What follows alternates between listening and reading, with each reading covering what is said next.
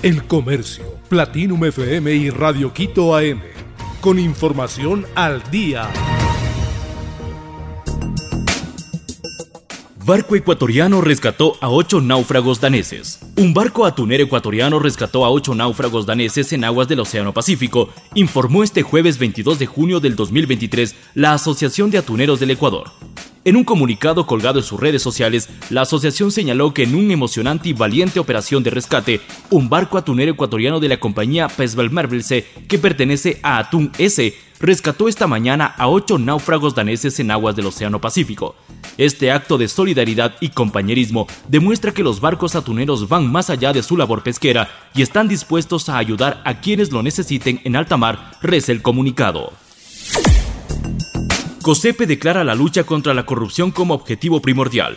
El Consejo de Seguridad Pública y el Estado COSEPE, en su sesión 47 de este 22 de junio del 2023, resolvió, por unanimidad, declarar la lucha contra la corrupción como objetivo primordial y estratégico del Estado, la resolución tiene nueve artículos y está suscrita por el presidente Guillermo Lazo, el vicepresidente Alfredo Borrero, los titulares de la Corte Nacional de Justicia, del Consejo de la Judicatura, de la Función de Transparencia. También suscribe el ministro del Interior, el secretario de Seguridad, el jefe del Comando Conjunto de las Fuerzas Armadas, el comandante de la Policía, el director del Centro de Inteligencia Estratégico, el director del SNAI, el viceministro de Relaciones Exteriores y el viceministro de Defensa. El COSEPE, entre sus consideraciones, señala que es deber del Estado y de todos sus habitantes luchar permanentemente contra la corrupción y erradicar sus efectos devastadores. 8 millones de dólares costará imprimir las papeletas para elecciones anticipadas. Alrededor de 8 millones de dólares costará la impresión de papeletas para las elecciones presidenciales y legislativas anticipadas y consultas populares. Luis Bonifaz, director de logística del Consejo Nacional Electoral, habló del presupuesto que se requiere para este fin, tras presentar el diseño que tendrán estos documentos este jueves 22 de junio del 2023. Estamos hablando de alrededor de 70 millones de papeletas. El presupuesto está en unos 8 millones de dólares entre papeletas y documentos electorales como las actas de instalación, actas de escrutinios, certificados de votación, indicó. El contrato será adjudicado al Instituto Geográfico Militar como en anteriores procesos. Gohan alista maletas para visitar Guayaquil. Luis Manuel Ávila, la voz oficial de Gohan en Dragon Ball, es uno de los invitados a la convención Budokan.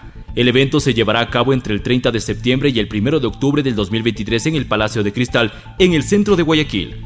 Luis Manuel Ávila Mexicano es actor, cantante y comediante mexicano. Saltó a la fama por su papel de Junior Peluche en la serie protagonizada por Eugenio Derbez, La familia Peluche. Desde el 2010 incursionó en el doblaje. Fue escogido como la voz oficial de Gohan en la franquicia de Dragon Ball para toda Latinoamérica.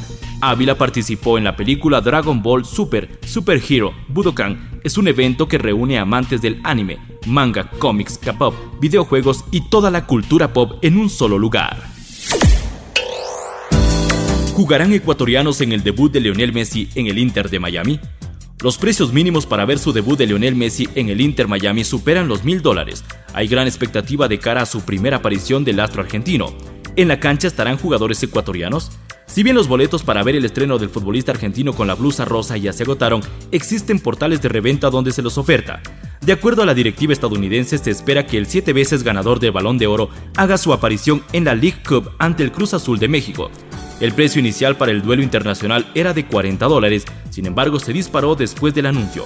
En total, 19.000 tickets, incluidas cortesías y visitantes, fueron el expendio dada que esa es la capacidad máxima del PNK Stadium, el cual planea ser ampliado para albergar 22.000 personas. El Comercio, Platinum FM y Radio Quito AM, con información al día.